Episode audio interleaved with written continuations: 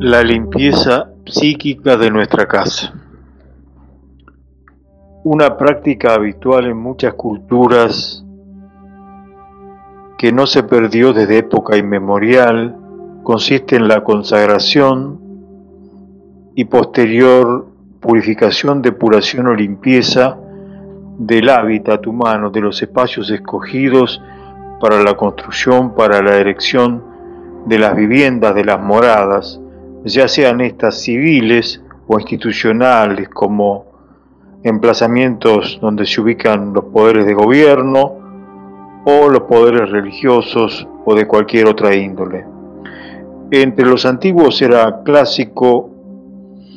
que en la consagración intervinieran las fuerzas de los elementos, por lo cual se solía sacrificar inclusive seres humanos con el propósito de propiciar a los poderes de la naturaleza que para la familia humana resultan incontrolables y que los antiguos temían como potenciales adversarios, de modo que los sacrificios cruentos, tanto en nuestros países americanos como en el resto del mundo, no eran de extrañar, dado que con ello, con la sangre derramada, se trataba de saciar la sed, entre comillas, de esas fuerzas tónicas propias del, mundo subterráneo, del inframundo, del llamado plano astral. Pero en relación con la posterior práctica de limpiar regularmente, periódicamente la casa, es bueno recordar que en algunas culturas se hacía, particularmente en el norte, en el hemisferio norte, en el solsticio correspondiente al cierre del ciclo anual hacia fines de diciembre o comienzos del, año inmediato. Con ello se eh, creía que se intentaba predisponer, preparar la, residencia humana, la, habitación, la mansión, para los fastos, para los desafíos y circunstancias que advendrían posteriormente en el curso del nuevo año solar. Incluso, eventualmente, recuérdese que las moradas de los planetas en la carta natal, en el zodíaco, son llamadas mansiones o casas, de modo que había una cierta conexión entre las fechas de los habitantes, de las almas que moraban en las casas, y los trabajos específicos de cada configuración planetaria y signo a hacer en cada vivienda puesto que había un conocimiento práctico y geomántico acerca de lo más adecuado en cada circunstancia, qué tipo de, trabajos de depuración hacían consistente el, el, el empeño de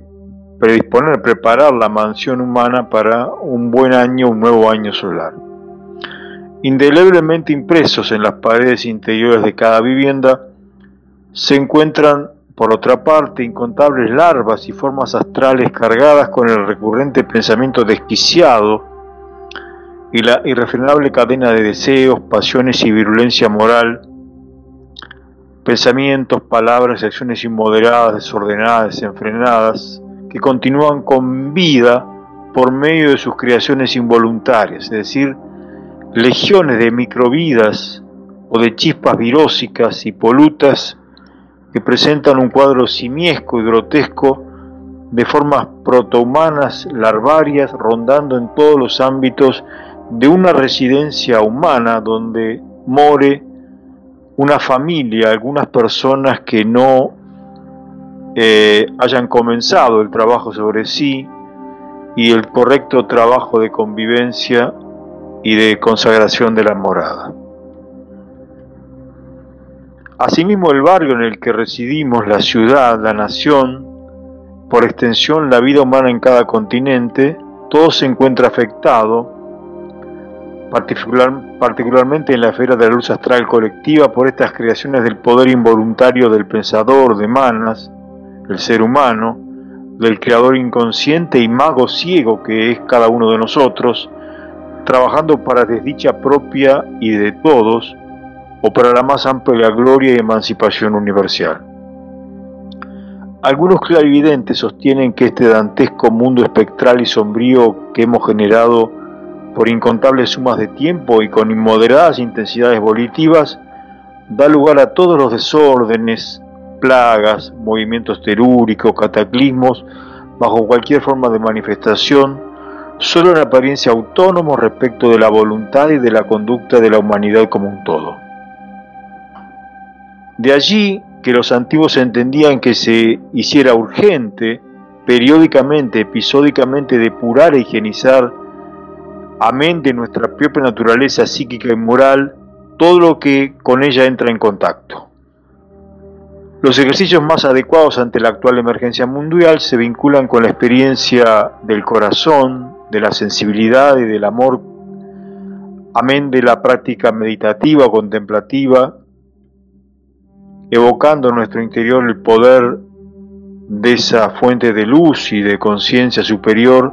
que reside en todos nosotros. Balance, armonía, pacificación emocional y psíquica, aquietamiento de la mente, relajación, neurológica, muscular y fundamentalmente cerebral. Y esto último no es de desdeñar, y afortunadamente florecen aquí y allá en el planeta nuevas escuelas que recobran viejas técnicas como el Nidra Yoga, presentadas bajo el aspecto del escaneo corporal, y otras de relajación muy adecuadas particularmente para nosotros los occidentales y aún más para los que habitamos metrópolis muy urbanizadas y muy estridentes. Amén de todo esto, no se debe descuidar para nada el trabajo con la respiración rítmica y el silencio mental, aflojando la carga de los días y de los ciclos que bloquean la expresión de nuestra naturaleza interna. Una de las concepciones astrológicas y soteriológicas que estaban detrás de la idea de la limpieza o depuración psíquica de la morada de forma anual era la necesidad de aislar la forma áurica singular y arquitectónica, la casa, de aquellas compulsiones colectivas y, aún propias, subyacentes en nuestra cuota parte de astralidad, en nuestro febricitante subconsciente, en la luz astral, iluminando mediante la antorcha viva y depuradora del trabajo de servicio, del amor, convocando con ello la asistencia de las fuerzas angélicas y débicas, trabajando con nuestro propio ángel tutelar, quien está a nuestro lado para asistirnos en cualquier hazaña o desafío, y hacérnoslos primero sobre nosotros mismos y directa y necesariamente sobre el emplazamiento magnético y psíquico que recubre internamente nuestra casa, nuestra morada material. Si podemos establecer un vínculo cierto entre el fuego del hogar, el fuego que se enciende en el horno, en el lugar que tenemos dispuesto para la cocción del alimento, y todos los fuegos, particularmente relacionados con el campo de la mente superior, de la mente causal, el fuego solar, el fuego del alma, todo mediante la consagración de nuestra actividad en el seno de la morada al bien común, a la superación, al progreso, al enaltecimiento, habremos de dar un gran paso y habitará en nuestro corazón y en nuestra casa la energía radiante del ángel de la guarda, del ángel solar, uno con nuestra alma. Por sobre todo, el máximo poder sanador viene de allí, de ese amor puro o gloria radiante de carácter interior, que a la vez es universal e incondicional y que no puede ser interceptado por bloqueos personales en la medida que nos abramos y nos dispongamos a trabajar intensa y conscientemente sobre nuestra completa naturaleza y por consecuencia con todo lo que nos rodea. El elevar el corazón por medio de algún apuntalamiento ritual o simplemente por la por elevar la conciencia y las miras hacia esas áreas más elevadas de nuestra naturaleza. Y por consiguiente el abrazar a todo ser vivo, humano y no humano, se transforma en la rutina deífica inspirada con la cual se obtiene el logro, un logro no menor para los antiguos, de que las legiones montrescas de fuerzas elementales se disipen, se vean perturbadas eh, y compelidas a abandonar la casa, y eventualmente que los distantes y desconfiados espíritus de la naturaleza nos vean ahora con simpatía debido a nuestro enlace con el mundo sutil y nuestra armónica forma de vibrar con ellos y de alguna manera defiendan, si es necesario, nuestro íntimo refugio de paz. En otras palabras, que formas angélicas constructoras propias de la evolución angélica se ocupen de delinear una suerte de pequeño esquema celeste arquitectónico a imagen y semejanza de los grandes frisos que ornan las cúpulas en los domos y catedrales cristianas, por ejemplo, o al estilo geometrizador musulmán o escultórico e icónico de las pagodas y templos orientales. Las líneas prototípicas de los rayos están todas ellas señaladas, prefiguradas, diseñadas en estos templos donde el simbolismo muy rico nos evoca y nos trae a primer plano el supremo círculo de orden universal. De modo que estos templos y luego nuestra casa pueden transformarse en mandalas vivientes, en efectivas representaciones simbólicas de los grandes campos siderales, de las locas, de las locaciones, regiones o espacios dentro del espacio, donde sí alumbra la luz del Espíritu. En la medida que consigamos que los ángeles constructores, los devas lunares, presten atención a nuestro, a nuestra, nuestro objetivo de redimir la vida que tiene lugar en la casa, esa luz que proviene del ejercicio de la conexión con ellos coloreará con los matices más nobles eh, todo lo que concierne a la, la, al estar allí, al vivir en la casa, haciendo que nuestra aura y la aura de nuestra morada material se unifiquen en el punto en que es posible unificarlo, es decir, en las relaciones, en los vínculos cada vez más estrechos. Comenzar cerca es comenzar en uno mismo, y este es el secreto de toda consagración, aún de un edificio público. No puede haber un oficiante en el arte de la consagración distraído o distante de su centro interno. El en principio debe estar armonizado con la fuente de poder universal. Con natural en consecuencia, y debido a que la propiciación actual del séptimo rayo indica nos da, nos da pie a ejercitarnos en la práctica ritualística y ordenadora, organizadora,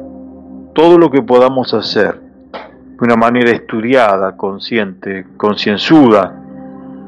para disponer del mobiliario, los arreglos, todo lo que es una parte integrante de nuestra vida diaria dentro en el interior de la morada, conforme conectemos con la inspiración superior y no únicamente por conocer métodos como el Feng Shui o la geomancia europea o las prácticas arcaicas de todas las naciones que daban luz al acto de construir, eh, ornar y ocupar una residencia, en la medida que consigamos armonizarnos con el espíritu redentor eh, y con la naturaleza misma en la que moramos, vivimos y tenemos nuestro ser, seguramente la experiencia de purificar, de purar psíquicamente el aura magnética de nuestra casa, se transformará en un acto que va más allá de un simple mecanismo técnico o procedimental para convertirse en un ejercicio regular sino periódico, mensual, semanal, diario, de ofrecer el lugar de nuestra residencia en la tierra a las altas fuerzas del orden, del bien, de la belleza y de la verdad.